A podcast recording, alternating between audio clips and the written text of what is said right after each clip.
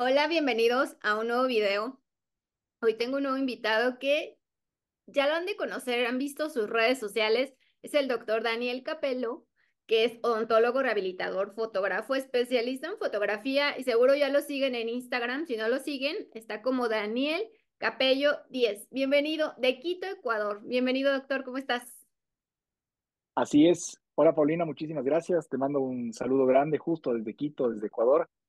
Y gracias a la presentación, aquí estamos listos para poder empezar con esta entretenida charla que algo estábamos conversando un poquito antes de, de poder arrancar. Y que seguro los que ya te siguen tomas fotos padrísimas, por eso te invitamos para que nos des unos tips, nos enseñes un poquito de fotografía.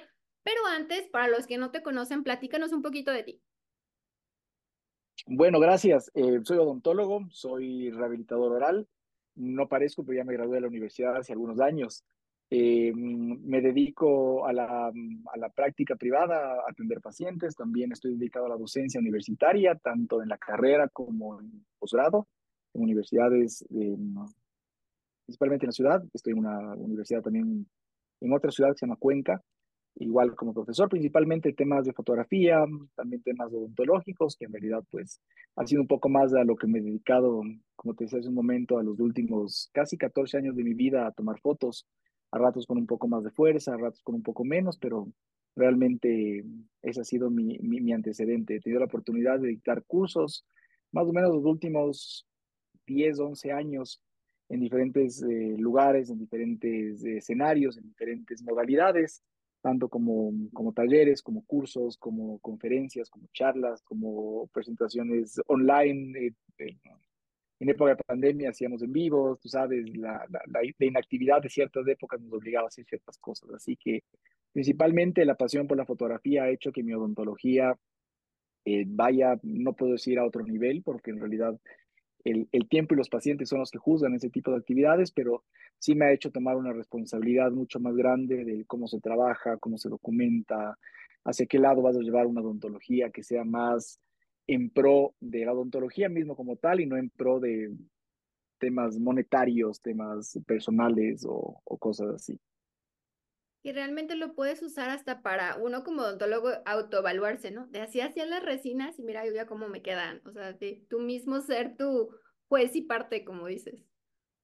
Sí, porque sabes que en, muchas ocasiones, y es algo que con lo que siempre arranco cuando, cuando tenemos la oportunidad de dictar talleres o cursos, es que em, nos pasa eh, a la mayoría, sobre todo a los que no tenemos como una apariencia tan de, de, personas más, más grandes, de más edad, queremos convencer a un paciente de un tratamiento y lo que hago es voy a mi biblioteca o voy al internet y abro un libro y digo, estas son las carillas, esto es un implante. Y claro, la gente que escribe libros, la gente que publica artículos, no es gente que hace a la primera, es gente que, prueba, es gente que conoce, es gente que tiene más experiencia. Y definitivamente el que tú puedas generar tus propios casos hace que ese tipo de, de, de no solamente tu evolución para ti, que es de gran valor, sino también mostrar al paciente qué capacidad tienes de solventar ciertos problemas, de poder resolver ciertas cosas y también de que el laboratorio, por ejemplo, en el caso de rehabilitación, el laboratorio con el que estás trabajando sea un laboratorio competente para poder complementar tu trabajo y viceversa, que tú puedas hacerlo de una buena forma. Claro, te sirve para documentar, para la historia clínica, para vender, como tú dices, porque a fin de cuentas... Para todo. Tenemos que vender tratamientos para archivar, para tenerlo ahí en la historia clínica, para pues para todo. Creo que sí deberíamos empezar a documentar. Yo creo que ya muchos odontólogos empiezan con su celular, ¿no? Aunque sea documentar de cierta forma y ya después pueden evolucionar, como tú dices, invertir ya en una cámara bien, como nos vas a platicar hoy, como que cámaras puedes recomendar para alguien que está empezando o para alguien que ya quiere evolucionar un poquito más su fotografía y demás me imagino que tú tomas antes, después, durante, a los, también a tus prótesis y todo eso. Sí, sabes que también hay, hay, hay picos, ¿no? Hay picos de, de, de, formas de trabajo. ¿A qué me refiero? A que cuando te compras la cámara, tomas fotos a todo. Yo tomaba fotos a los pacientes, tomaba foto a mis dedos, tomaba foto al interruptor de la pared, tomaba foto al piso. Es decir, empiezas a, a, conocer a tu herramienta, entonces empiezas a generar un montón de archivos. Y eso es algo que, por ejemplo, en la mayoría de cursos de foto no nos cuentan. El cómo archivar, cómo respaldar, eh, qué fotos en realidad necesitas, porque claro, tú te compras una, una, una, buena cámara y necesitas una buena computadora, pero también necesitas respaldar bien tus archivos. A mí me pasó que durante el tiempo de pandemia, por buscar unas fotos, moví mi computadora, se cayó mi disco duro físico, se dio contra el piso y perdí los últimos cuatro años de información. Entonces, cosas que yo no tenía respaldado y lastimosamente aprendemos mediante los errores, mediante equivocarnos, mediante perder información, que es bien triste. Pero eh, es eso, es el ímpetu con el que tú arrancas. Muchas veces te hace que tú tomes todas las resinas que haces, todos los tallados que haces, todos los pacientes que nunca más volvieron, este, inviertes mucho dinero en muchas cosas, quieres como tener este lugar de ensueño que a veces se ven en las, en las redes sociales con las cajas de luces y, la, y cinco cámaras atrás. Y muchas veces tu flujo de pacientes no lo justifica, tu tipo de trabajo no lo justifica, y tú tienes que empezar con algo con lo que tú te sientas cómodo, con lo que tú puedas controlar, y creo que siempre la mejor herramienta va a ser un celular, va a ser una cámara que está en el bolsillo, que me sirve para buscar fotos y decir, mire, de esto estoy trabajando, o quiero hacer una interconsulta, o quiero hacer una referencia, o, ahora que estamos tan globalizados como esta, como esta reunión, puedes hacer consultas con, con, gente de otras ciudades, de otros países, a través de una herramienta. Entonces, realmente eh, la herramienta es importante, es, es, es, o sea, no es lo mismo poder tomar con algo ya que pueda ser más de, de específico, un equipo más, más de, específico, de, no hay otra palabra como tal, pero la técnica es igual, porque si tú quieres tomar una foto, uh, es como esto, imagínate, tú y yo estamos en, en una transmisión frente a una cámara, y si frente a una cámara tú no estás por lo menos acomodado un poco, los lentes bien puestos. Bien, cualquier cosa para foto tiene que ser para foto. Entonces, tomes con una cámara profesional, eh, tomes con un celular, eh, tomes inclusive con cámaras de microscopios, que mucho, mucha gente también lo hace. El ambiente en el cual tú vas a tomar tiene que estar hecho para fotografía, limpio, un ambiente que se pueda ver bien, un ambiente que esté bien iluminado, un ambiente que pueda tratar de reproducir lo más eh, lo, lo, más real, colores, formas, texturas, porque es como cuando abrimos la cámara frontal del teléfono, muchas veces abrimos y nos vemos deformados y nos vemos con una papada grande o nos vemos de, con formas extrañas, lo mismo puede pasar a los dientes.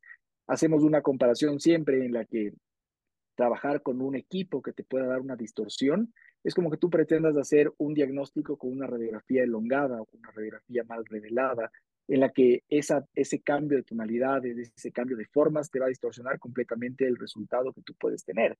Entonces, siempre un equipo que pueda ser más específico te va a dar muchas ventajas desde lo que tú decías, desde la venta. No es lo mismo que tú te metas la mano al bolsillo, saques tu teléfono y tomes una fotografía en donde tienes fotografías familiares, fotografías personales, fotografías de trabajo, a que tengas una herramienta propia de tu consulta en la cual tú puedas respaldar tus archivos, que, sea, que esté en un ambiente en el cual nosotros trabajamos con humedad, trabajamos con polvo, trabajamos con eh, diferentes materiales que les puede dañar o puede ensuciar y definitivamente el tener un equipo específico para, para eso te da muchísimas ventajas. Y como tú dices, que sea específico hasta que te puede servir la foto para saber el color, que no te dé otro tono, que sea el color exacto, y también como respaldo legal, ¿no? Ya ahorita te sirve de que el paciente te dice, oye, pues este me lo hiciste, no te lo hice, o no llegaste así conmigo, ahí está la foto, o sea, ahí como que también ese tipo de archivos te pueden servir en respaldo. Tú ahorita, este respaldo legal, pero hablando también de lo que te pasó con tu compu y demás, ahorita respaldas, me imagino, la nube. Sí, ahora, ahora eh, de hecho es una inversión, porque también pasa que muchas veces estás en otro lado, no tienes tu equipo, y, y no hablemos de un tema muy complejo, a veces en una conversación. Eh, te reúnes con tus amigos odontólogos y la promesa en la que te dices, no vamos a hablar hoy de dientes, pero al final terminas hablando de dientes, es, es algo que siempre pasa.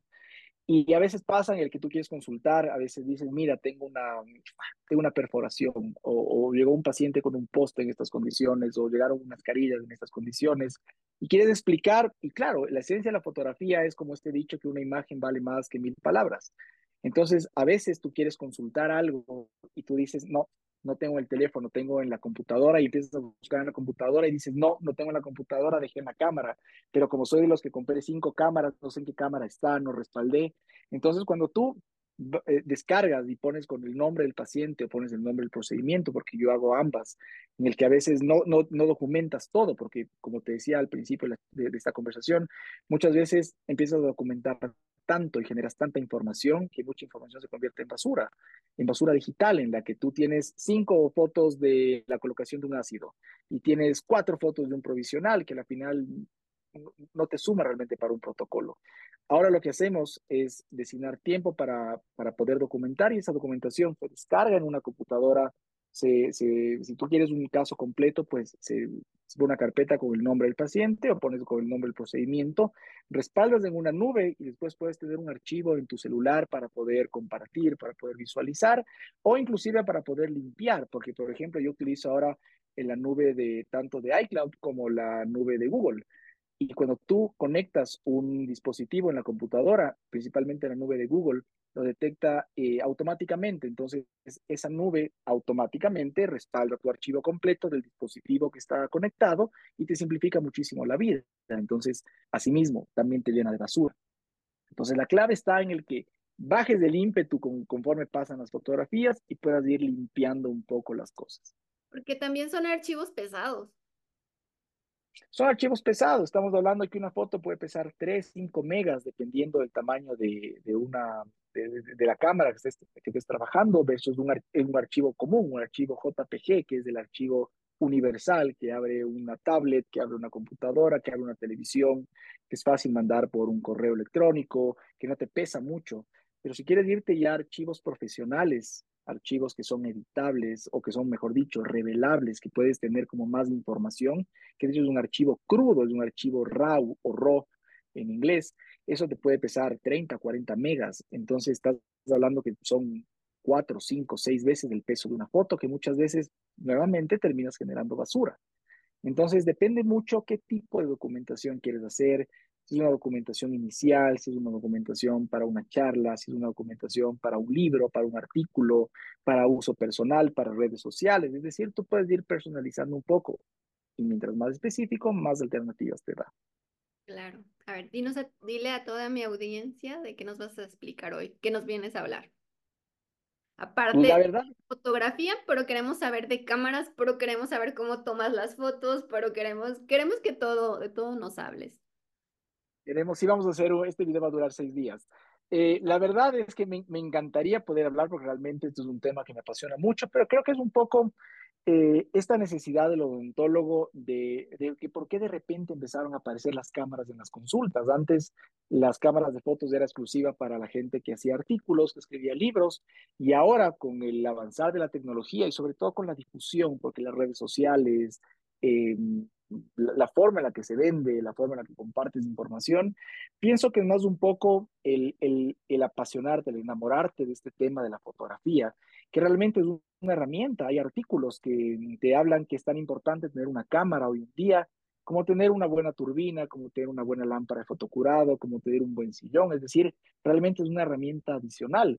Hubo durante el tiempo que empezamos a dictar cursos, año 2000, 12, 13, 14, por ese entonces, la gente confundía la fotografía clínica con la fotografía de frutas, en el que habían cursos de fotografía en la que la gente se ponía las frutas aquí, se tomaba, de hecho yo también lo hacía, que, pero se enfocaba mucho en ese tipo de fotografía, en ese tipo de foto más de venta, más de marketing, que realmente una documentación más seria, una documentación donde eh, lo lindo era llegar y ver ciertas cosas. Entonces, creo que si de algo deberíamos centrarnos ahora es en el que si tú quieres empezar, deberías empezar con prueba y error, con, tu celular, con, comprarte tal vez un aro de luz, con comprarte eh, tal vez ciertos elementos propios para hacer fotografía, o si ya estás tomando una fotografía, que tu técnica sea la correcta, que tu manejo de archivos sea el adecuado y sobre todo que tu protocolo sea eso, sea un protocolo.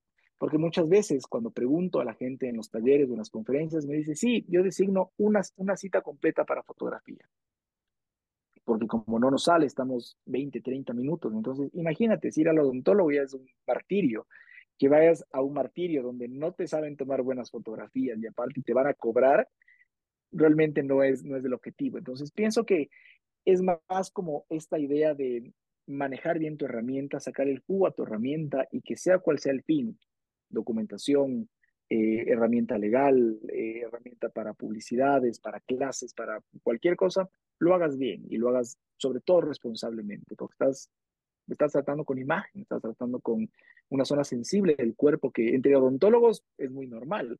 pero cuando quieres tomar fotos, no sé si a ti te ha pasado, si tú tomas fotografías, ya voy a cambiar yo el formato de la entrevista y te voy a preguntar a ti, si es que tú has tomado fotos, a veces los pacientes te cuestionan y te dicen, no, no quiero fotos o no, no me interesa.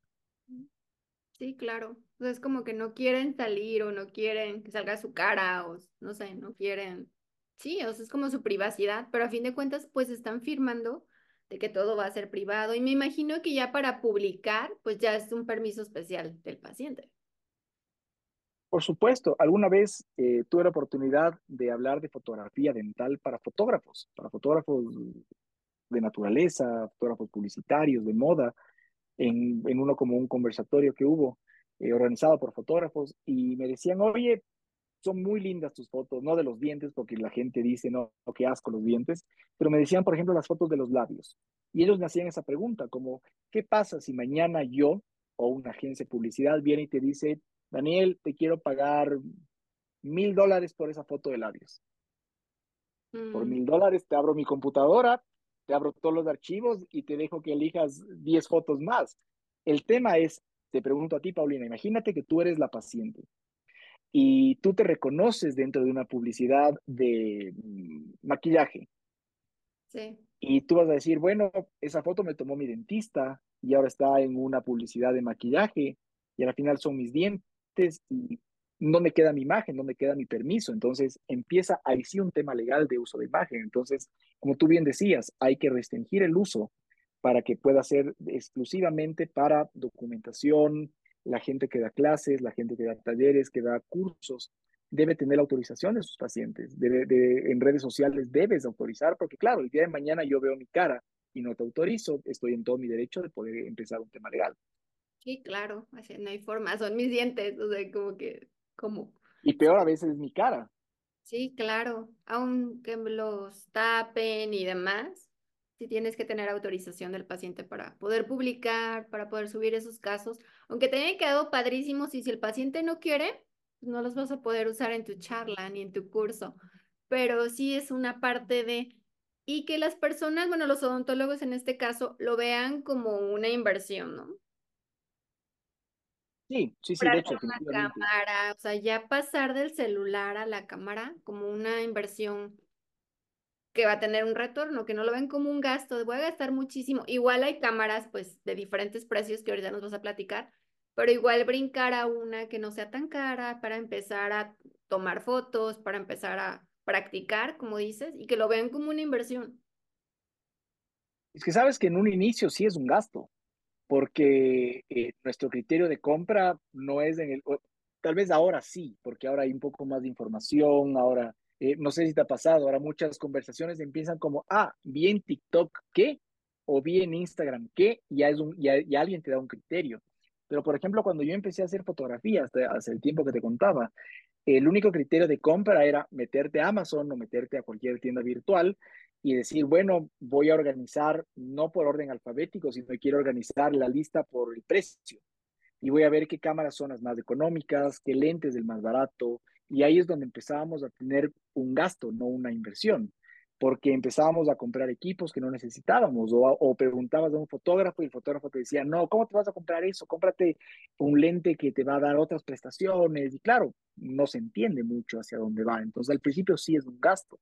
Aparte yo he gastado, no he invertido, he gastado en equipos que están ahora acumulando polvo en lugar de ser una herramienta como tal. Entonces, esa prueba y error de la que te hablaba hace un momento, tanto en la técnica, también es en la compra, porque a veces compramos un flash que no era compatible con mi cámara o un lente que tal vez podría necesitar algún tipo de adaptador para el sistema de iluminación que voy a utilizar o me compré una cámara muy antigua. Entonces realmente la inversión se convierte cuando ya tu equipo está mejor armado y empiezas a tener un retorno a través de, de eso, la documentación, de que si te sirven las imágenes para cualquier otro aspecto. Entonces, en ese sentido, nosotros debemos pensar en el que son tres elementos importantes para comprar. Voy a ir en orden de importancia, no en, no en el orden en el que pensamos comprar, porque cuando tú quieres comprarte una cámara, ¿qué haces? Te metes a una página tipo Amazon, cámaras, eh, alguien me contó que se llamaban reflex, cámaras reflex o cámaras profesionales, y te sale un listado completo. Te vas a la más barata o te vas a la más cara, compras tu cámara y me pasa, me llaman y me dicen, Daniel, ya me compré la cámara Perfecto, ¿qué cámara te compraste? No, me compré la Canon, la Nikon, la esta codificación, ni sé cuánto, es una cámara Wi-Fi, Bluetooth, infrarrojo, Spotify, todo metido en la cámara, es una maravilla. Perfecto, ¿qué lente te compraste para esa cámara? Porque estamos hablando que es como que te compres un, no sé, un, un Mercedes-Benz de alta gama. ¿Qué llantas le vas a poner ese auto? Eh, no, el lente con el que viene. Pero el lente con el que viene no es el lente que tú necesitas. Cuando ves el lente para la cámara, te das cuenta que cuesta más que la cámara, que puede estar por un costo similar y me gasté todo mi dinero o no quiero invertir más plata.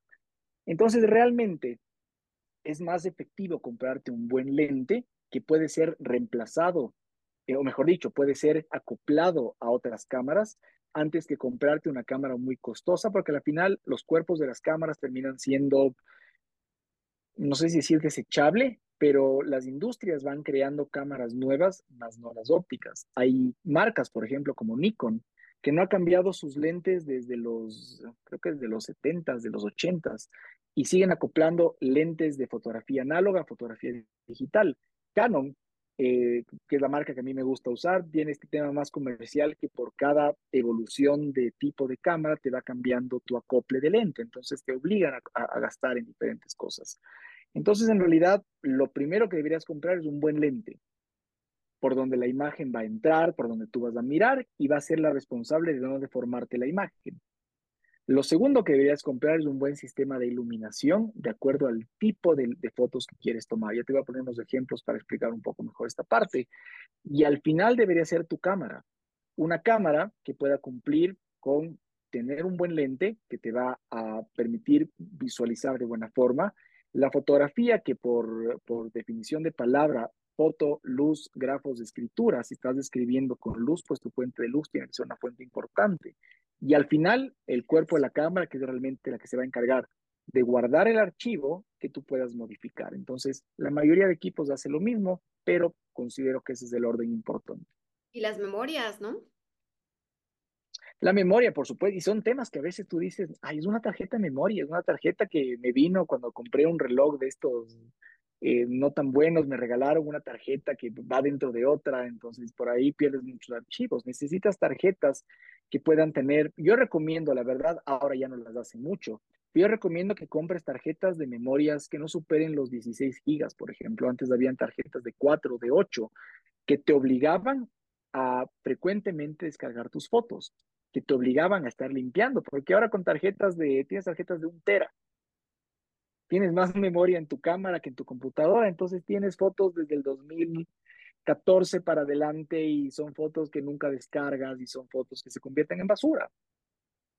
Sí, totalmente. Y para que te esté obligando a pasarlas y a respaldarlas y a tenerlas organizadas. Es cierto. Entonces sí, tal vez una memoria más corta sea más efectiva para que te obligue un poco, porque todos somos mal llevados en ese sentido y hasta que la tarjeta no está llena, empiezas a buscar las últimas 20 y dices, no, esta no, esta no, esta no, y cuando tengo las 5 que necesito, vuelvo a tomar las 5 fotos, vuelvo a reventar la tarjeta y no la vacío. Sí, totalmente. Bueno, empecemos entonces, queremos ver las fotos, que nos, a todos los que somos visuales, queremos ver que nos expliques ya con peras y manzanas para poder ver las cámaras, para poder ver la iluminación, que también tiene que ver la iluminación del consultorio, ¿no? Mm, Sabes que eso es un poco un, un mito. Hemos hecho, hacemos cuando damos, cuando damos de talleres. Eh, les explico que muchas veces eh, las, los lugares, los lugares donde trabajamos siempre son lugares muy iluminados, a veces cercanos a ventanas, y no siempre, mediante la configuración de la cámara, no siempre termina haciendo eso. Entonces, déjame, voy a compartir, por favor. Es muy iluminado, de cierta forma, en ¿ya? Este, a mí me gusta hacer esta pregunta y te hago la misma pregunta, creo que ya un poco la respondimos durante lo que hemos venido conversando, pero te pregunto, ¿una cámara de fotos qué es? ¿Es un juguete o es una herramienta? Sí, una herramienta de trabajo.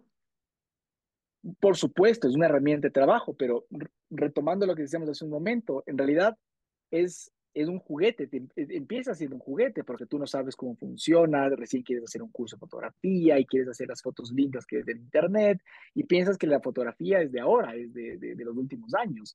Pero realmente cuando ya te pasas a novelería, cuando ya superas la etapa de prueba, realmente si no, le, si no le tomaste como un tema más de responsabilidad desde el punto de vista de aprender una técnica, de ser organizado, se convierte en una frustración. Mucha gente, muchos odontólogos terminan guardando su cámara. ¿Por qué? Porque pensamos que esta fotografía es nueva y que los equipos son nuevos y que las cosas funcionan de, otra forma.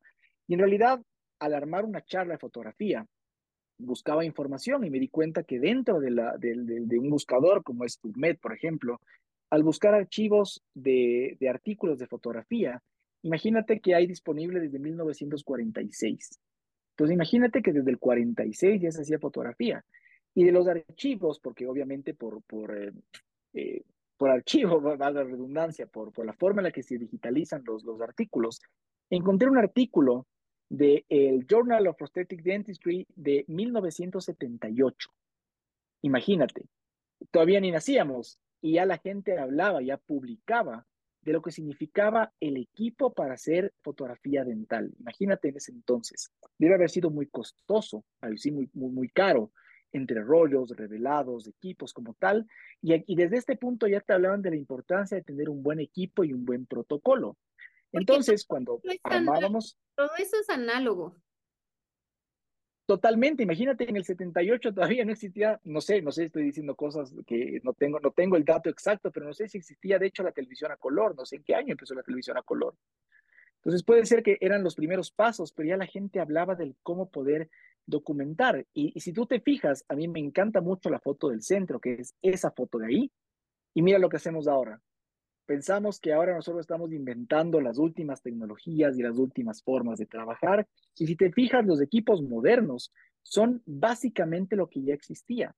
Flashes en el lado izquierdo, anulares frente al, frente al lente, perdón, que se conoce como el ring flash o el, o el flash anular, y al lado derecho, en las fotos del 78, ahí hay un error, perdón, dice 2023, no actualicé la fecha, pero vamos, vamos a dar este, este rango de default en el que el 78 no cambia mucho entre el 2023 y 2024.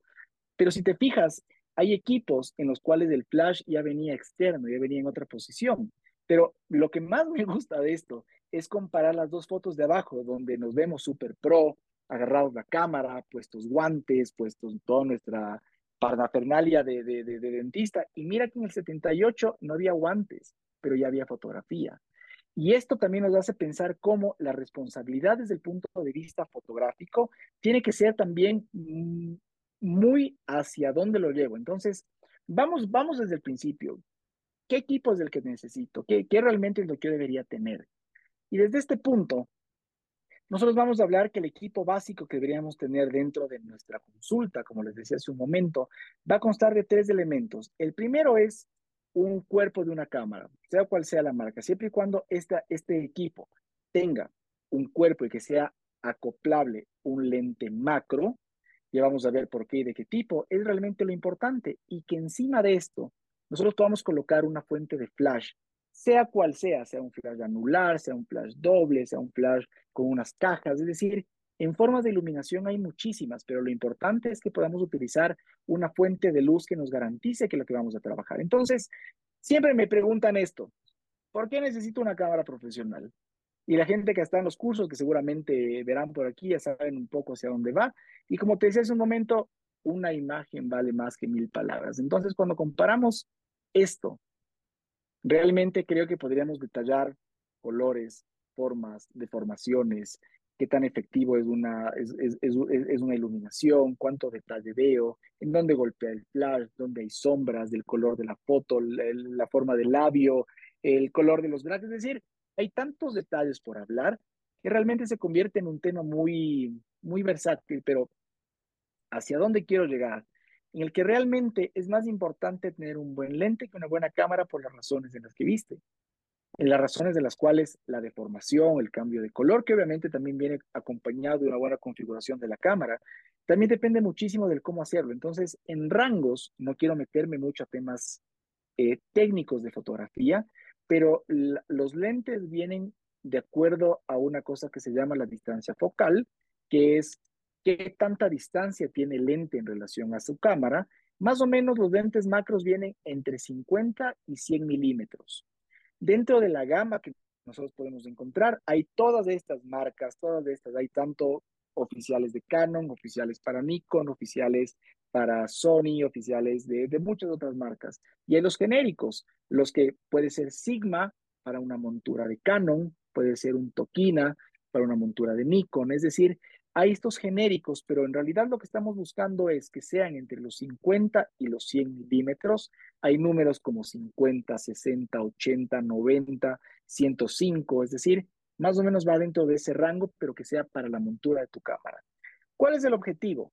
Que sea un enfoque manual, porque ya vamos a ver la ventaja de que los equipos se trabajen en manual, que no exista una deformación y que sea lo más fiel para diagnosticar, porque son herramientas, y para planificar. No sé si te acuerdas, hace algunos años estaba, estuvo muy de moda, estuvo muy en boga el DSD, el DSD, el diseño de sonrisa digital, en el que nosotros metíamos a un programa de diapositivas como tipo Keynote o PowerPoint y empezamos a copiar y pegar ciertas imágenes. Si eso está mal hecho, mi planificación y mis medidas no sirven para nada. Entonces, eso es lo que con el tiempo nos dimos cuenta que realmente es muy importante tener un buen lente que te pueda acompañar con esta, con esta buena forma de pensarlo. Después, como, como te decía hace un momento, tenemos lo importante del flash. Esta forma, esta iluminación en la cual nosotros vamos a poder encontrar flash dobles, como el twin o el flash gemelo, que es un flash extremadamente versátil, es un flash que nos permite ver, por ejemplo, mira la textura de las encías, mira algo, algo que es importante y, que me encantaría que la gente que va a ver esta humilde conversación, si algo se puede llevar como un primer tip es miren en dónde y de qué forma golpea el flash sobre las superficies gingivales y dentales. Si tú te fijas, yo voy a poner aquí, aquí esta parte para poder rayar, si tú te fijas tenemos un golpe de flash aquí y un golpe de flash aquí. Tenemos un golpe de flash en las partes más prominentes del diente que terminan, mientras se va hacia distal, se termina haciendo más pequeño, pero no se marca. Es decir, yo tengo una zona de espejo en toda esta parte de aquí, donde puedo ver manchas, puedo ver diferencias de colores, puedo ver inclusive zonas escondidas, y a nivel gingival me da un gran volumen. Encías libres, encías adheridas, punteadas, frenillos, es decir, todo lo que necesito como información para que mi fotografía sea buena. Esto estamos hablando de un flash gemelo o un flash doble. Tenemos el flash que es el más común, que personalmente me encanta porque es súper fácil de utilizar, pero es muy versátil en muchas cosas, que es el ring flash. El ring o el flash granular lo que hace es darnos una imagen que en realidad se llama un especular, es una forma de un destello de luz, que si tú te fijas, me da una sensación de un aro. Mira aquí, mira acá, y en muchas ocasiones me termina eh, eh, eliminando zonas en las cuales, por ejemplo, mira la encía cómo se ve ahora. Se ve como un poco más plana, ya no tengo el relieve de la encía libre, ya no tengo mucho el punteado, pero a pesar de eso es una fotografía buena, es una fotografía iluminada que tiene muchísimo detalle. Entonces, si nosotros comparamos, y voy a poner aquí esta, en donde tenemos a un costado un tipo de flash y al otro el otro, te puedes dar cuenta que la iluminación juega un papel importantísimo al ser la misma cámara, la misma calibración y el mismo lente. Sí.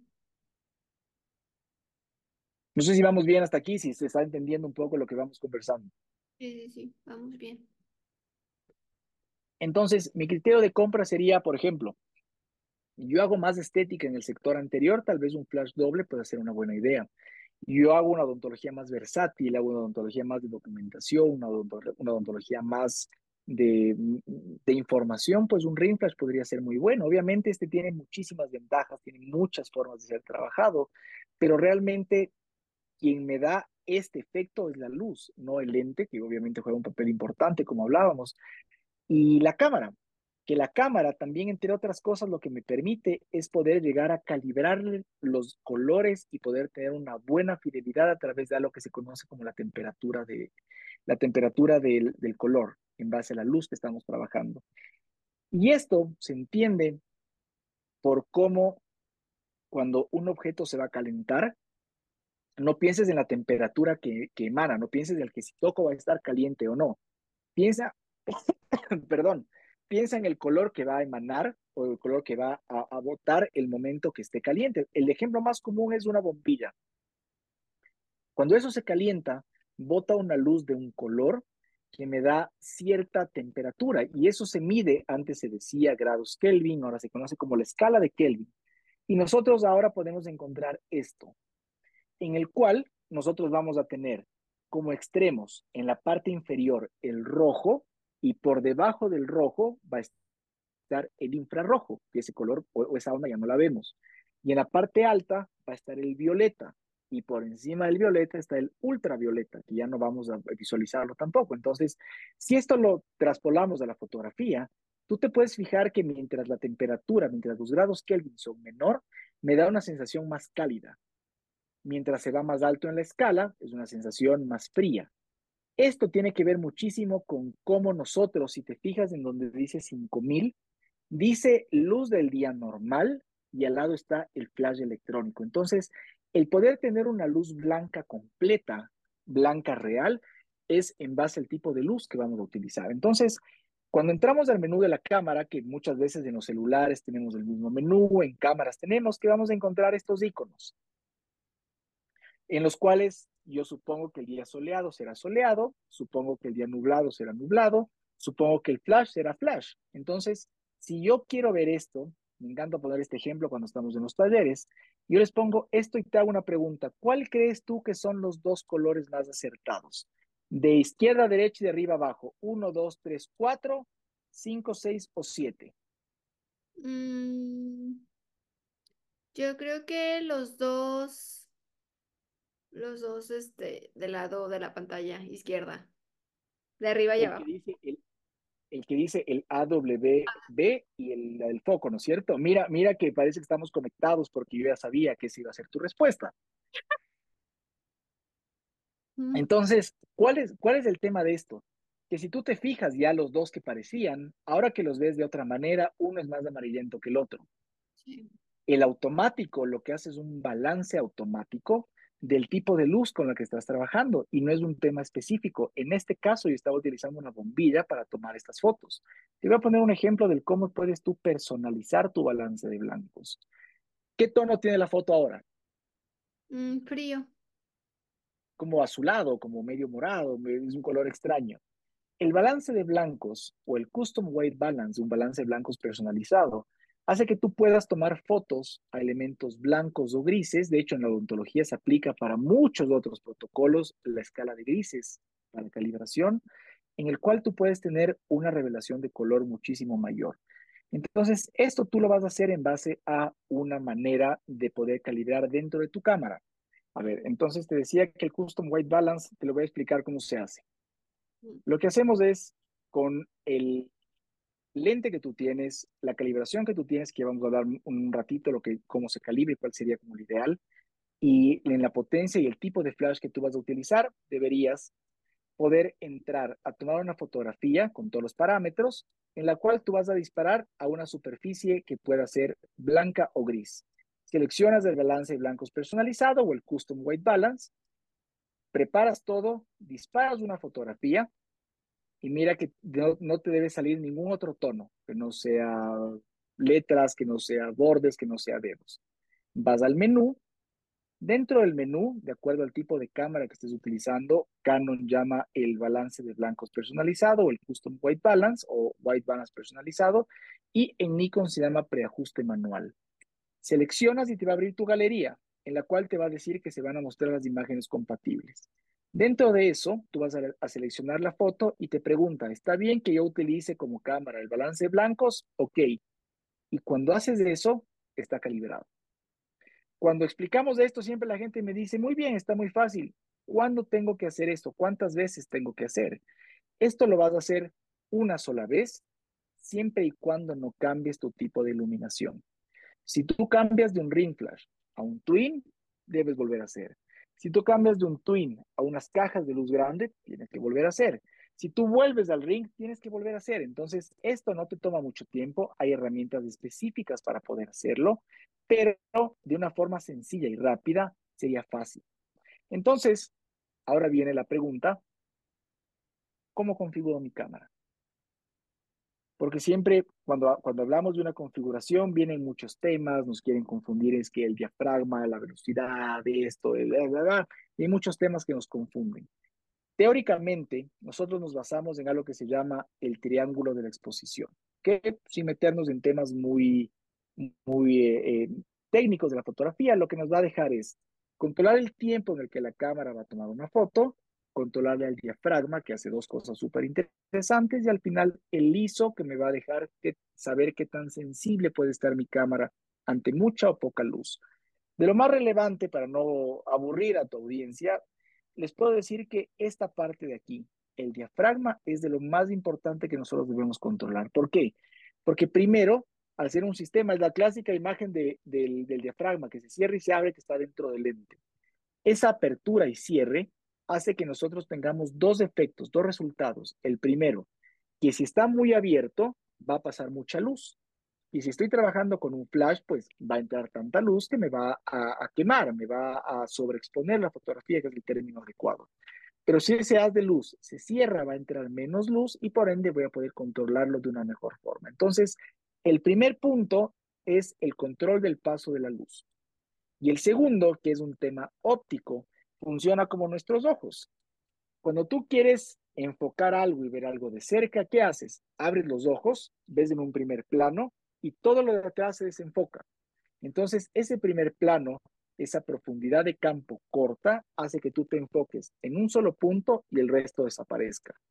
Pero si lo que quieres es mirar más, es como cuando ya no leemos. ¿Cómo haces tú cuando quieres leer unas letras pequeñas? Cierras tu diafragma, cierras los ojos y puedes ver un poquito más allá de lo evidente, es decir, ganas de espacio.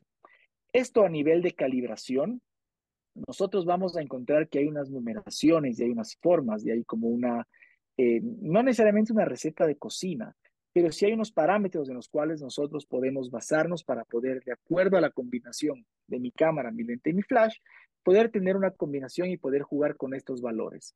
Mi diafragma que el término es abierto o cerrado, nosotros vamos a utilizarlo en, un, punto cerrado, en donde este número F que se visualiza en los monitores de las cámaras tiene que ir desde un número 22 hasta un número 32. Ese es como el rango. Hay pasos 22, 25, 29, puede haber números 30, 32, es decir, podemos jugar. La velocidad, que es el tiempo en el que la cámara se va a demorar, debería estar en un parámetro estándar que es 1 sobre 125. Es decir, que si al segundo le dividimos en 125 partes, una parte de esas va a ser el tiempo en el cual la cámara se va a demorar en tomar una foto. El ISO, que es la sensibilidad a la luz, debería ser una sensibilidad baja porque el flash tiene una potencia grande y nosotros vamos a poder regular la potencia del flash de acuerdo a números que vienen por escalas eh, de fracciones, uno a uno, un medio de potencia, un cuarto de potencia o un octavo de potencia. Ahí, ahí recordamos las clases de la escuela de matemáticas. Entonces, realmente la calibración es un tema puntual que solo se lo hace una sola vez, principalmente para temas de fotografía clínica. Porque cuando pensamos en fotografías artísticas o fotografías de cualquier otro elemento, dientes, instrumental, pues vamos a ver que con los mismos elementos y las mismas configuraciones es más un tema de creatividad y de cómo armar un poco ciertos escenarios. Y realmente, o sea, queremos ya la primera que nos queden como las de tu Instagram, ¿verdad? Pero eso ya es mucha experiencia. No, más que experiencia es saber qué es lo que buscas. Porque, por ejemplo, si tú estás pensando, hay ciertas formas que de acuerdo al tipo de iluminación vas a tener diferentes efectos. De acuerdo al tipo de documentación que quieras hacer, tú puedes tener una documentación simple con un ring flash, puedes tener algo que se conoce como una documentación embellecida, que son estas cajas de luz, y puedes tener una foto un poco más estética para casos de sector anterior, que te va a dar este tipo de diferencia de iluminación. Mira, de acuerdo al tipo de flash que tú vas a tener, con el mismo lente y la misma cámara vas a tener diferentes efectos. Estos efectos van a ser de acuerdo a cuánto tú quieras mostrar. Si tú recuerdas hace un momento te contaba que cuando trabajas con un ring flash, muchas veces el destello de luz te bloquea tantas zonas de información que si estás pensando en tomas de color, tú estás perdiendo todos los lugares donde estoy rayando de información de luz. Si tú quieres tener una documentación mucho más precisa para temas de iluminación, tú tienes que buscar que estos especulares se corran hacia los costados, hacia las crestas, donde hay mayor prominencia de los dientes, y tú vas a tener una zona que se conoce como una zona de espejo, muchísimo más limpia, donde puedes visualizar. Algo que es muy discutido en la fotografía dental es que si este tipo de equipos como el softbox deberían ser los adecuados, porque mira que te da un destello de luz distinto y te cambia un poco la tonalidad de la zona de espejo. Entonces, de acuerdo a tu presupuesto, tu espacio clínico, el tipo de documentación que quieres hacer, tú puedes generar cualquiera de estas iluminaciones para diferentes elementos. Entonces, si quieres hacer fotos como las de Instagram, tú tienes que buscar que tu fuente de luz sea una luz de acuerdo al efecto que quieras dar, porque a veces me dicen, tus fotos son Photoshop. Y no, o sea, obviamente hay fotos que están hechas con Photoshop, definitivamente, pero las fotos clínicas, el objetivo es no editarlas, porque ser una herramienta legal, tú estás borrando información. Y para un dentista general, para documentar nada más, este, ¿cuál recomiendas? Un ring flash. Ok.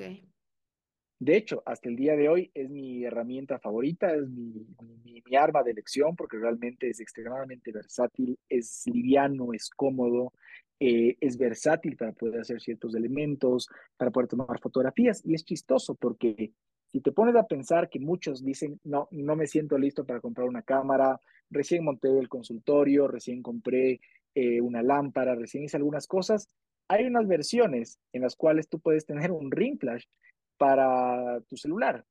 Ah, sí, que las colocas. Que viene con, con un clip. y, sí. y de hecho, esto se vuelve una herramienta que la técnica es muy similar a trabajar con una cámara. ¿Por qué? Porque el espejo se trabaja igual, el paciente se tiene que separar igual, la fotografía se la toma igual, el formato es igual, lo único, lo único que te cambia es la herramienta con la que estás trabajando. A la final tú tienes una cámara, tienes una forma de disparar y tienes un flash que te va a iluminar exactamente igual. Entonces, si te pones a pensar, este tipo de protocolos se los hace exactamente igual al cómo se toma una fotografía. Y que las pueden encontrar en Amazon, en Mercado Libre, o sea, muy, son económicos esos ring flash. Sí, son extremadamente baratos. Acá en mi país puedes conseguir estos por un par de dólares. Nosotros utilizamos dólares de mi país. Puedes utilizar estos o tienes herramientas que han evolucionado y que son ya de industrias o de investigadores. Por ejemplo, Luis Jardán hizo estas, esta que tú ves que se llama Smile Light, que es es espectacular, viene con colores calibrados, viene a 5000 grados Kelvin, entonces ya es equipo específico para hacer fotografía. Vienen estos nuevos con unos mangos, vienen con unas agarraderas, es decir, te vuelven más ergonómico con la intención de que puedas documentar, de que puedas hacer esto de una manera más sencilla y que principalmente no pierdas tu tiempo en, en enganchar, en quitar, en poner, en subir, en bajar, porque al final tú te vas a concentrar en, un, en una parte de una atención clínica como tal, no necesariamente en una, en una sesión de fotos. Sí, y que pues van muy bien combinadas con ahorita las cámaras de los celulares, que son hay muy, buenas. Definitivamente. Sí. Y también lo que decías de las cajas de luz, la softbox, a lo mejor tu consultorio es súper chiquito, ¿dónde las metes? O dónde las colocas. No, tienes que tener un espacio específico para no moverlas. Por supuesto, y aparte pasa, por ejemplo, a mí me pasaba que cuando recién empecé a ejercer mi especialidad, yo entusiasta de la fotografía, iba de consultorio en consultorio trabajando. Entonces, si yo tenía un paciente a las 3 de la tarde, yo llevaba mi maleta grande con todos mis equipos, llegaba a las dos y media al consultorio, empezaba a armar, sacaba pedestales, lentes, todo, y entraba 10 para las 3 la asistente y me decía, eh, no va a venir el paciente. Canceló la cita a último momento. ¡Auch! Guarda todo, vuelve a, a, poner todo en su lugar y vamos al siguiente consultorio. En el siguiente consultorio llegabas, el paciente llegaba tarde y tú decías, ¿qué hago? ¿Trabajo o tomo fotos? Trabajo. Entonces dejabas un poco la fotografía de lado. Aparte, la inseguridad te puede, te pueden dañar los equipos, te pueden botar los equipos, o pasaba eso, llegabas a un consultorio muy pequeño en el que decían, no, no puedes porque justo donde quieres armar es el paso para todo el resto de, de sillones y no podemos quedarnos sin ese espacio. Claro, sí, sí, es muy complicado. Ring, eh, la luz ring es nada más para intraorales. O sea, si quiero tomar a lo mejor al paciente extraorales. Por supuesto que se puede. De hecho, déjame enseñarte cómo se hace porque aquí me gusta utilizar un poco, no sé si le conoces a él, mm. Andrés Román, gran odontólogo, gran profesor, gran persona. He tenido la oportunidad de varias veces poder compartir con él en cursos y le tomé esta foto bonita y lo, la utilizo mucho porque nosotros no somos fotógrafos, pero tenemos que lograr retratos que tengan aspecto profesional. Entonces, cuando pensamos en una fotografía, pensamos en esto, pensamos en un estudio en el cual tiene todos estos elementos, que el fondo, que los trípodes, que las bases, que todo. Y técnicamente, para poder tomar una fotografía así, el paciente debe estar sentado, como está ahí esa chica, con los dos equipos en la parte frontal y tú a cierta distancia atrás. ¿No es cierto? ¿Cuál es el espacio físico para poder hacer esto? Necesitas aproximadamente de un cuarto que sea de 3 por 3 como un término estándar, en el cual tú puedas utilizar tu misma cámara reflex con tu mismo lente macro, con unas fuentes de luz grande y puedes poner en la parte de atrás, como tengo yo, un fondo negro para que tu paciente pueda tener un fondo negro. Si tú no quieres un fondo negro, esto puede estar en una cortina para poder subir y bajar que no te robe espacio. Entonces, si tienes un espacio de tres metros que te sobra en tu consultorio o lo estás por montar y quieres tener este tipo de cosas, podrías tener algo similar a esto, que sería como la lista de equipos para poder tener un estudio fotográfico, en el cual, mediante la misma cámara, el mismo lente y ahora un sistema de iluminación profesional, que ahora existe una gama gigantesca, podrías acoplar o, mandar a fabricar una cortina enrollable en la cual tú puedas bajar para un fondo negro o puedas subir para un fondo blanco. El tema es que si te pasa a ti o a cualquiera de las personas que nos van a escuchar, como a mí, que o roto diferentes consultorios o no tengo el espacio físico para poder trabajar, yo sí puedo utilizar mi ring flash para poder generar una fotografía o una iluminación adecuada para un retrato. ¿Cómo se hace? Por lo general, los consultorios, me imagino que en México y en diferentes lugares donde nos van a escuchar, las características de los consultorios son muy similares. Techos no tan altos, estamos hablando tal vez unos tres metros, que es como una medida estándar de un techo. Por lo general, techos blancos, limpios, a veces texturizados, a veces no, pero por lo general son techos blancos.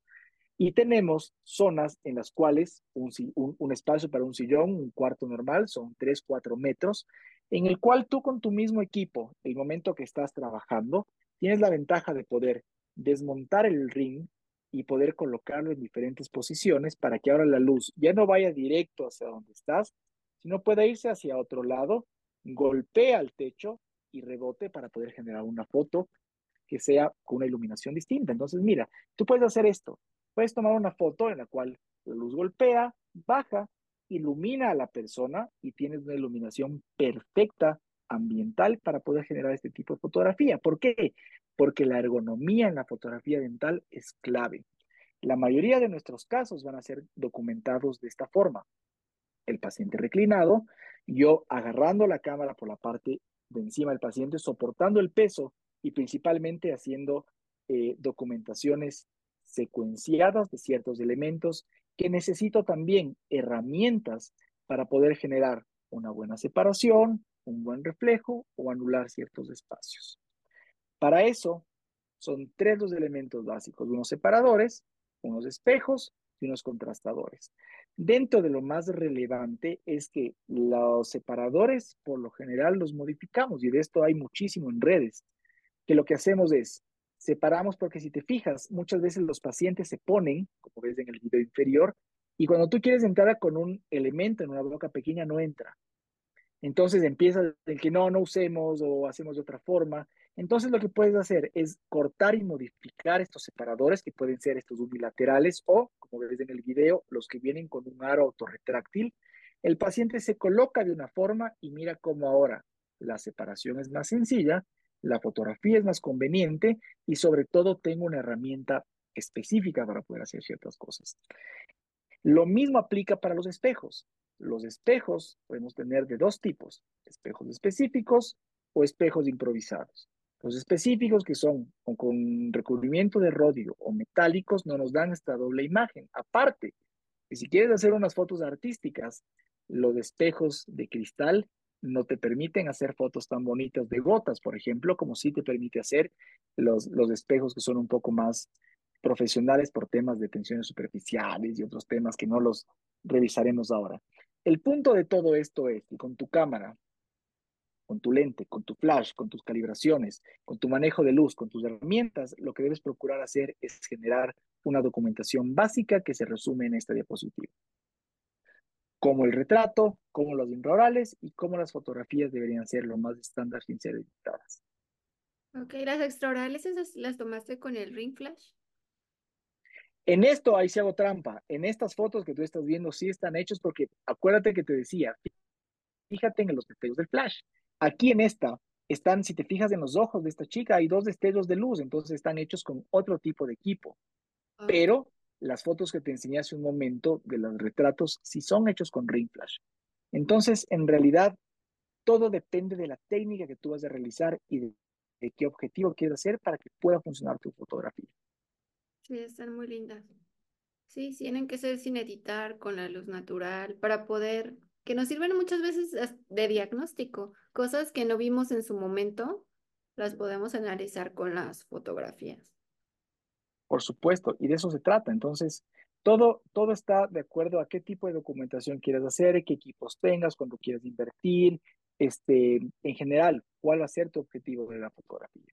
Porque por lo general lo que nosotros vamos a hacer son documentaciones, son temas en los cuales vamos a tomar fotos, vamos a, a, a hacer fotografías clínicas. Entonces, la ventaja de hacer fotos clínicas es poder ver detalles clínicos.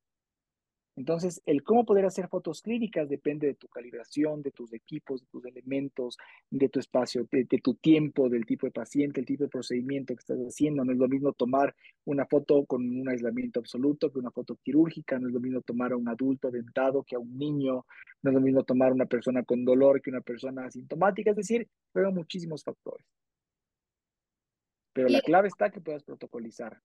Claro, eso de protocolizar es importante y que las puedas tomar rápido, que las tomes bien y que puedas seguir trabajando, ¿no? Que sea como que, como lo dices, una cita de puras fotos, pues no trabajar y estar a la, a la par, estar tomando fotos, poder seguir y tomarlas bien sin que te tome mucho tiempo. Exactamente. Y sabes que em, no sé si ya es momento de cerrar la charla, pero creo que es el momento propicio como para poder contarte yo suelo cerrar dando ciertos tips al final. Y de los más importantes, a mí me gusta decir que la fotografía clínica no se edita, dentro de lo más importante. ¿Por qué? Porque es un ambiente en el cual tú estás eh, sujeto a que las cosas puedan fallar y tú no puedes ocultar tus fallos. Creo que en, en, general los seres humanos aprendemos más de los errores que de los aciertos. Entonces, si yo puedo visualizar un error, voy a aprender mucho mejor. Asimismo, tienes que tratar de mantener que todos tus equipos sean, estén en un modo manual, que tú puedas calibrar, que tú puedas controlar la luz, que puedas ver el diafragma, que puedas controlar todos los elementos para que la fotografía siempre sea estandarizada. Y lo más importante de todo es simplificar. Menos es más como todo en la vida. No por tener muchos equipos significa que mi fotografía será mejor, no porque no tengo una cámara profesional con un lente súper caro y una luz muy grande, significa que mis fotos van a ser malas, o que si yo tengo un equipo celular va a ser eh, insignificante para poder hacer muchas cosas. Entonces, eh, a mí me gusta cerrar explicando que la fotografía, al ser una técnica y un arte, tiene que ver mucho como esto. Es como hablar de música.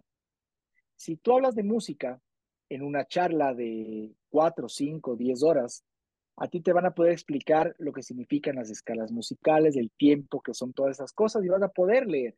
El tema es que cuando tú te sientes al piano o a la guitarra o agarras tu cámara, si no has practicado lo suficiente, realmente lo que tú quieres hacer no te va a funcionar. Entonces, realmente vale más, esto es una modificación de una frase, eh, y en realidad vale más un gramo de práctica que un kilo de teoría. Con esto no, no desmerezco la teoría, que es muy importante, Pero sí es muy importante que una vez que tú entiendas la teoría, la vayas poniendo en práctica y en práctica y en práctica. Y hay un fotógrafo súper famoso que te dice que tus primeras mil fotos van a ser las peores. Pero cuando empieces a sacar buenos resultados y empieces a compartir las fotos y empieces a ver lo que la gente piensa, no tus amigos, porque tus amigos van a decir siempre como, wow, eres el mejor y son las mejores fotos y te salen, eh, y cada vez te pareces más al Daniel Capello en las fotos, mentira, pero cada vez, te, cada vez te resultan mejor y a la final es un criterio que no es realmente un criterio objetivo. La fotografía se aprende en base a crítica críticas técnicas, tu iluminación, tu composición, eh, tu, tu, tu, tu, idea de transmisión, tu calibración de colores, es decir, personas que entienden de fotografía.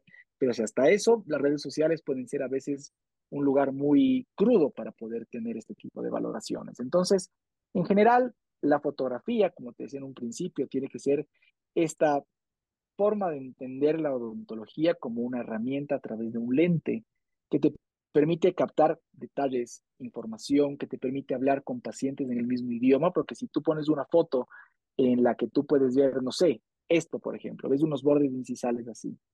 Los pacientes van a decir, ah, mira, no sabía que mi diente tenía esas formas, o no sabía que mi diente estaba roto, mira, se ve terriblemente mal, entonces, ¿qué podemos hacer para que esto funcione? O peor, no sabía que mis dientes podían tener textura, no sabía que este tipo de elementos podían podían jugar de esa forma, o no sabía que los dientes tenían colores, o no sabía de muchas cosas que tú al presentar una fotografía puedes resumir muchísimas cosas dentro de algo. Si tú presentas unos dientes naturales, los pacientes a veces dicen, ¿y por qué mis encías están así? ¿O por qué al trabajar tú estabas haciendo de esta forma? O peor aún, estás enfocado en un procedimiento como tal y de repente te das cuenta en esta parte de aquí, por ejemplo, estamos trabajando en este sector y el paciente me preguntó, ¿Qué es ese espacio hueco de acá? Mm. ¿O, qué, o, o, o, por qué tengo estas manchas aquí? O el paciente mismo empieza a encontrar sus propios defectos y tú no tienes que hacer nada más que mostrar una fotografía. Entonces, el lenguaje de las fotografías realmente nos ahorra mucha explicación nos vuelve menos técnicos, porque a veces queremos decir, sí, es que mira la filtración producto de un fallo adhesivo o el sello hermético de una corona a nivel de la terminación, probablemente la degradación del cemento, y el paciente está diciendo, wow, suena que me va a sacar mucho dinero por este tratamiento. Sí, no lo entiende. Pero si tú le muestras, y no lo entiende, y al final va a otro lado donde solamente le cogieron, le cambiaron la corona y solucionaron su problema y dicen, wow, ¿por qué esta otra persona no pudo hacer lo mismo? Entonces, si tú presentas un caso clínico con todos los elementos que tú necesitas, con toda la información y el paciente se puede visualizar de esa manera, es mejor que cuando tú entregas un espejo al paciente en la consulta y el paciente, en lugar de verse los dientes, empieza a ver que estoy despeinado, estoy con los dientes mal y no se está haciendo caso en nada. La fotografía te simplifica muchísimo ese tipo de cosas. Sí, y lo puedes poner en una pantalla en el consultorio, en un iPad o algo para que lo pueda ver. Y, dice, wow, ya cuando lo ven en grande dicen, ¿a poco? Ajá, tengo esa manchita o esa caries o no había visto esto. Sí, totalmente. Y no parecía tan grande y, y no parecía que esto podía ser un problema. Entonces, realmente es una herramienta espectacular para hacer muchas cosas.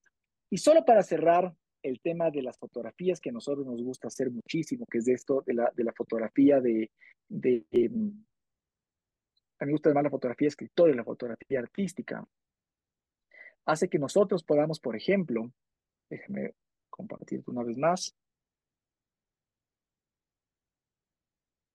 También subes no Instagram, ¿no? Fotografía artística.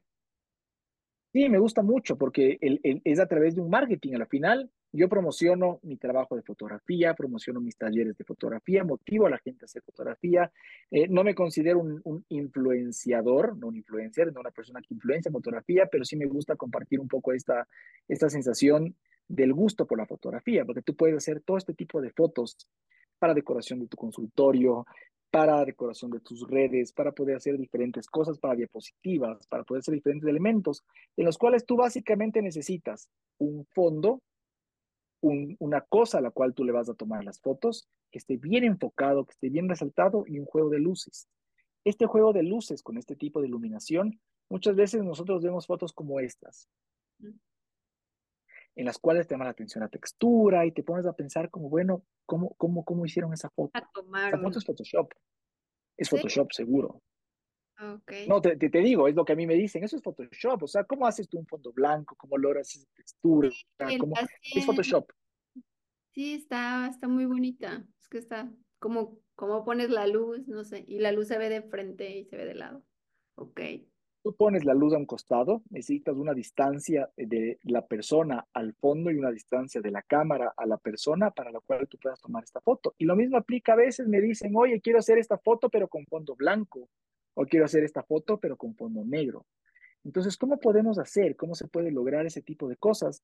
Es simplemente colocando el flash cerca o colocando el flash lejos. El flash está en el mismo eje que la cámara, le va a iluminar y va a ser blanco. Pero si está desde otro lado, el flash no va a iluminar al lente y por ende vas a tener otro tipo de resultados. Y para eso, el ring flash es una herramienta fabulosa, muy versátil, muy sencilla de utilizar porque tú puedes hacer fotos como estas, que parecen fotografías de estudio, Sí. pero es simplemente un fondo bonito y un ring flash. Sí, y con Algo el que me gusta hacer mucho, pasar como en diferentes, pues es experimentar, ¿no? Para ver en diferentes zonas. prueba y error. Sí. Prueba y error, por ejemplo. Eh, a mí me dicen, mira, necesito una superficie de un color uniforme que sea limpia, lisa y brillante. Y te pregunto en, la, en el consultorio, ¿qué superficie uniforme, lisa, blanca, brillante tenemos? Mm, la loseta, no, la loseta es transparente. Es transparente, aparte como frotamos cosas de encima, se raya y cuando tú quieres sacar una foto sobre una loseta se ven rayas. Sí. Es decir, hacer una foto como esta, ¿Con qué lo haces? que no ¿Con está, que no está de más decir que no tiene edición. ¿Tú qué fondo La usas? forma, Ah, una ay, no me lo hubiera imaginado. Es un fondo liso, uniforme, limpio, sin nada de, de cosas, y es una forma exacto. Imagínate, al reverso tú puedes hacer exactamente lo mismo. Tú puedes tener una taza negra, puedes tener una taza verde, puedes tener una taza roja, puedes tener una taza blanca, y todos te sirven de fondo. Lo más importante cuando haces este tipo de fotografía es revisar que lo que tú estás trabajando, que realmente no son temas complejos, tienen que verse bien, tienen que verse claro, pero principalmente que se vean limpios. Mm, Que muchas veces la forma en la que nosotros guardamos, limpiamos, esterilizamos o el estado en el que está hace que se vea de esa forma y pierde completamente este efecto hermoso que da la fotografía. sí. Qué creativo. Eso es, eso es un poco la idea, la idea de esto, ¿no? Tener, ser recursivo, eh, no llenarte de, de, de, de, aparatos, no llenarte de cosas, no llenarte en general de elementos que no te van a servir. Tú tienes que aprender a sacarle el jugo al espacio en el que tienes. Porque yo también quisiera tener, un, no solamente uno, quisiera tener dos cuartos de fotografía en el consultorio, pero pasaría que entre otras cosas no atendería pacientes. Sí. Tener un gran estudio, ¿no? Sí. Por supuesto, tener un estudio, ya viste el estudio que necesitas, son, es un cuarto de 3x3, entonces muchas veces damos prioridad a un, a un rayos X, damos prioridad a un segundo sillón, damos prioridad a una oficina, damos prioridad a otros espacios y a la fotografía en realidad no le damos mucha importancia. Sí, totalmente. ¿Y el fondo que usaste negro en la otra fotografía qué era? ¿En cuál fotografía, perdón? En unas anteriores, que tenía un fondito negro. ¿Esta? Ajá. Esto, esto sí, eso sí es, una, es un fondo de acrílico para fotografía, pero tú podrías utilizar, eh, por ejemplo, yo he visto muchas personas y lo he hecho, que en la parte de una laptop cerrada puedes colocar lo mismo. Mm. Puedes hacer, no sé, sobre una cartulina negra que no va a ser brillante como ves esta, sino es una superficie más mate, también lo puedes hacer. Ok, sí, se ve muy bonito porque refleja el acrílico.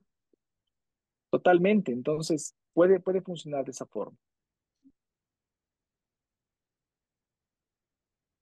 La idea es que tu fotografía debe ser simple, repetible bajo cualquier ambiente y principalmente sin edición. Y mucha práctica.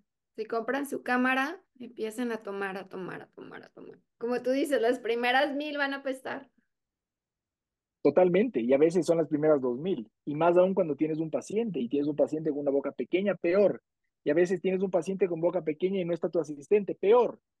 Y a veces no tienes asistente, boca pequeña, paciente complicado y se te acaban las baterías del flash. Sí, siempre tener varias baterías, ¿no? Cargadas. Por supuesto, ley de Murphy, cuando las cosas pueden salir mal, siempre pueden ser peor. Totalmente. No, qué increíble que vinieras, doctor, a platicarnos un poco de fotografía y darles un norte a todos los que quieren empezar ya con cámara y hacer fotos más pro, porque creo que sí cambia mucho.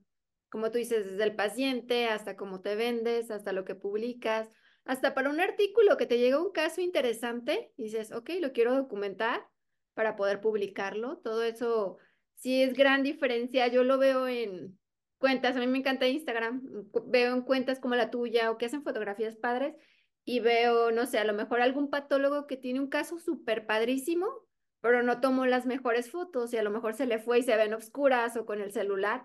Digo, ese caso bien documentado, es el granuloma o algo que se ve muy poco, dirías, qué increíble sería. Yo creo que todos debemos saber, no solo los rehabilitadores, no solo los que se dedican a estética, sino a lo mejor un cirujano maxilofacial, un patólogo, o cualquier persona que le puede llegar un caso padre, cualquier odontólogo, saber ya documentar así de forma más profesional.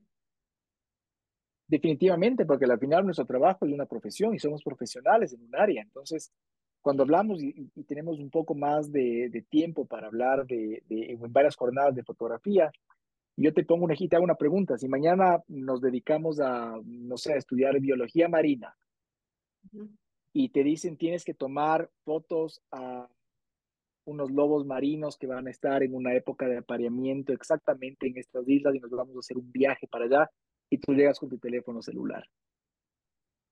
Sí, con mi iPhone.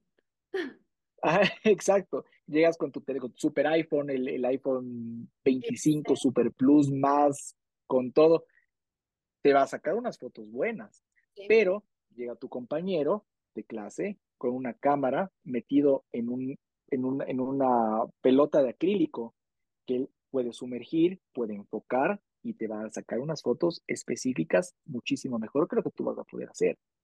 Claro. Entonces, de acuerdo al ambiente que tú quieras trabajar, tienes que hacerlo. Simplemente las que vemos de National Geographic, que siempre digo esa, ¿cómo la habrán tomado? Que son de animales que, corren o cosas muy pequeñas o insectos que están padrísimas, que digo, ¿Con, ¿Con qué lentesote le habrán tomado? ¿O a qué distancia que tienen lentes gigantes para poder captar a kilómetros? O sea, sí es todo, es, creo que la fotografía, desde el fútbol, los que toman las fotografías en los estadios. O todos, yo creo que ya en todas partes se usan ya una cámara profesional a cualquier este, ambiente, cualquier lugar o cualquier cosa que te dediques y ahorita que los odontólogos se estén metiendo, sí le da un plus, le da algo más profesional a nuestra carrera y a lo que estamos haciendo y a todos los beneficios que es documentar de forma profesional. Definitivamente. Aparte que la odontología está tan, tan repleta de detalles que realmente cuando tú quieres tomar, tomar fotos, puedes hacerlo con muchísimo detalle. Por ejemplo, mira esto. Me pasaba que eh, yo trabajo con magnificación en la consulta y yo veía que las fresas, claro, a veces tú a simple vista no, no estás acostumbrado a, a, a, ver no la calidad de la limpieza, sino el estado como tal de tus fresas. Obviamente esto es una exageración, no, no, no, no quiero decir que yo trabajaba con, con una fresa en las condiciones como la del lado derecho, aunque me dijeron que si la pones de lado todavía podría limpiar un poco. Pero si pones a pensar, por ejemplo, ¿Cuántos de nosotros podemos tener instrumental en este estado? Sí. Y, y, eso que no estamos hablando de las consecuencias pulpares, periodontales, de estructuras en general que significa utilizar este tipo de cosas. Simplemente pensemos en el estado de nuestros equipos. Yo no me dejaría que como un paciente a mí me ofrecen con una como la que está en el lado derecho, yo preferiría una presa nueva. Claro. Sí, sí, sí. Entonces, al tener tantos detalles, la fotografía para odontología, por eso que ha ganado tanto espacio, por la cantidad, y eso que no hablamos de morfología dental, de características gingivales, de, porque realmente podríamos, como te decía al inicio, podríamos pasarnos semanas hablando de fotografía, porque en realidad es un mundo enorme, es un mundo gigantesco, repleto de miles de cosas. Sí, y hasta que hay personas que toman a ciertos instrumentos como las fresas y demás, es cuando te das cuenta, ay, no me había fijado que tiene esa forma, porque hay gente que ya se dedica a documentar y ya lo vemos y dices, wow, tiene esa forma, tiene esas aspas, tiene esos piquitos, como que no, las usas a diario, pero no te pones a ver y así magnificado, o sea, sí nos cambia mucho la forma, simplemente como vemos una caries. Por supuesto, de hecho, ¿tú sabes por qué se llaman fresas las fresas? No. Déjame te enseño con una foto el porqué. Regálame un segundo que la estoy buscando, que se me pasó por aquí. La tenía seleccionada y ya se me fue. Las fresas se llaman fresas por la similitud, aquí está, por la similitud que tiene la fresa con la fruta. Mira, al lado izquierdo tú ves un cuerpo que tiene unos granos incrustados, unas semillas. Al lado derecho puedes ver una, un cuerpo de metal que tiene incrustados granos de diamante. Mm. Y esos granos de diamante, de acuerdo al grosor, a la cantidad, te va a dar la granulometría de las fresas. Entonces, mira, por eso se llaman fresas, por la similitud. Ok, sí, sí, ya. Como ya viéndolo magnificado es que te das cuenta que tiene esos granitos. Como que tiene sentido, claro. Está muy padre esa foto. ¿Y cómo tienes tanto tiempo para hacer tantas cosas? Y aparte tomar fotos. Eh, duermes poco, eh, te, te, te, cuestionas mucho el tema de la odontología, como cómo es, cómo se verá, cómo sería, cómo sería ver una fresa desde adentro, por ejemplo, cómo sería ver una fresa de lado, cómo se ven, por ejemplo, eh, de cerca, cómo se ven unas cuñas de madera, por qué la textura. Déjame te muestro esta foto, por ejemplo. Oh, wow. Cómo se ve una cómo se ve eso de cerca. Es decir, la odontología tiene mucho detalle. Sí. Y bajo este detalle tú puedes sacar miles y miles. Tú decías, ¿cómo se, cómo se puede ver una fresa? ¿Cómo se puede ver una caries? Sí. Déjame, mira esta, por ejemplo. O las caries. Los, las tonalidades. Sí, está la forma en la que está la fresa. Mira, por ejemplo, en el mango de la fresa cómo se ve las líneas de cómo fue fabricada. Es decir, hay miles y miles y miles de alternativas en lo que por eso es que la fotografía dental se vuelve tan popular, por eso es que ahora existe tanta gente que hace fotografía, algunas que son sorprendentes, ahora con el uso de la inteligencia artificial también es una cosa que la, que la fotografía se está yendo ya a hacer a otros niveles donde no habríamos pensado hacer nunca. Entonces, tiene muchísima, eh, muchísimo potencial, tenemos todavía muchísimo por fotografiar, hay muchos dientes, hay muchas filtraciones, hay muchas cosas que todavía se pueden hacer, que todavía podemos encontrar, que todavía se puede seguir probando, que todavía se puede seguir visualizando. Entonces, creo que tenemos fotografía dental todavía. Para rato. sí. Y puedes aprender de casos así, de un diente que hiciste extracción, que falló, que si hubo alguna gutapercha, si hubo, como puedes analizarlo y compartirlo. Creo que me encanta que los que hacen fotografía de magnificación lo comparten. Y a mí me encanta verlas en Instagram, en Instagram, como lo que decías. Ay, mira, esto es así. Nunca te das cuenta de las cosas que usas a diario en el consultorio. No te sientas a ver la textura y demás. Y entiendes muchísimas cosas de cómo es su forma, por qué funciona así. A eso está padrísima. Mira lo que tú decías, un diente que fracasó, un diente que lastimosamente por temas periodontales tuvo que ser extraído. Y me llamó la atención porque, claro, cuando vimos en la radiografía, me llamó la atención em, el uso de un doble poste roscado. Claro, no estamos hablando de odontología como tal, pero me llamó la atención un doble poste roscado para sujetar una corona cerámica en un diente en el cual no cumplía la longitud, temas que en realidad no vienen mucho al caso, pero me llamó la atención. Lo, cortamos, lo seccionamos y realmente fue una sorpresa el ver los detalles. Por ejemplo, mira en la, en la, en la zona apical de la raíz cómo se bifurca y lograron obturar hasta allá. Parece que había un conducto lateral. Mira cómo dejaron gutapercha en cierta zona. No hay una buena adaptación. Entonces, claro, empiezas a ver ya desde el tema técnico cómo muchos casos, y este fue un diente que estuvo más de 10 años en boca. Los a los biomiméticos no les gusta eso. No, para nada, ¿no? Los biomiméticos con, con un de metal ya, ya, perdemos todo. Pero, pero, pero, pero, ¿cuál es lo importante de esto? Es ver que de dónde venimos, es ver qué pasa con lo que estuvo funcionando. Eh, en la literatura nos hablan que mm, no tengo el, dato exacto a la mano de cuánto en porcentaje se fracturan los dientes con un poste, no se diga con dos, pero este diente no se fracturó, este diente fracasó en, su tema periodontal. Eh, la filtración de las coronas eran pocas, es decir, cumplía ciertas cosas, pero eh, te, da, te da una perspectiva un poco de la odontología que se hacía o que se sigue haciendo, ¿no? Porque no, no, no hay como tampoco satanizar que algo funciona o no. Eh, en base, si no es a, elementos científicos y tiempos y pruebas y demás, porque esto se ha venido haciendo durante muchos años. Pero bueno, más allá que hablar de estos temas filosóficos dentales, es esto, es lo que tú decías, es el cómo podemos encontrar sorpresas de algunas veces, cómo podemos encontrar detalles de algunas cosas, y todo hecho bajo los mismos parámetros que vimos hace un momento. Calibraciones. ¿Y está contando una historia. Por supuesto. Sí. Hay otros dientes que también nos cuentan otras historias, por ejemplo este. Ah, sí, los cortes. Sí, está hermoso. Tenemos una versión con un odontólogo que hace unas fotografías espectaculares, que es también aquí de mi país, de otra ciudad, que se llama Andrés García. Hicimos esta misma versión en polarizado.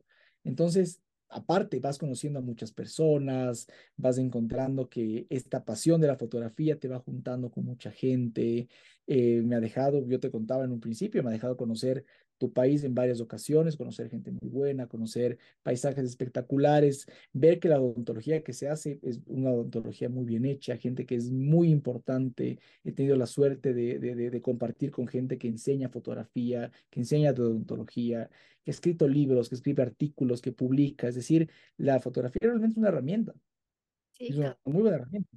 Y que no ves que esto, como tú decías, la inteligencia artificial y demás, que esto va a seguir por años definitivamente, pero algo que no nos va a quitar es la creatividad, algo que no nos va a restringir es que muchas veces terminamos siendo recursivos.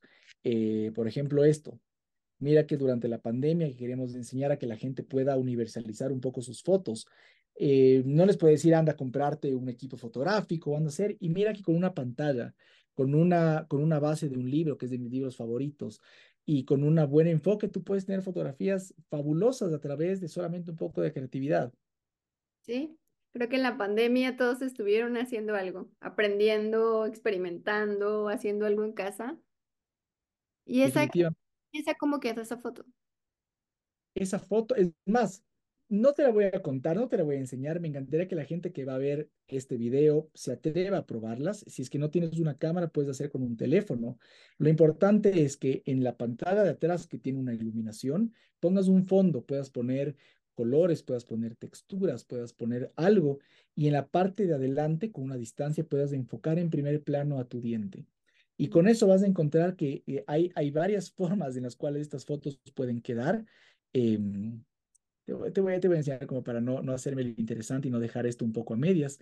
Te voy a enseñar cómo, utilizando esa creatividad, puedes hacer este tipo de fotos. Ah, ok, está bien padre.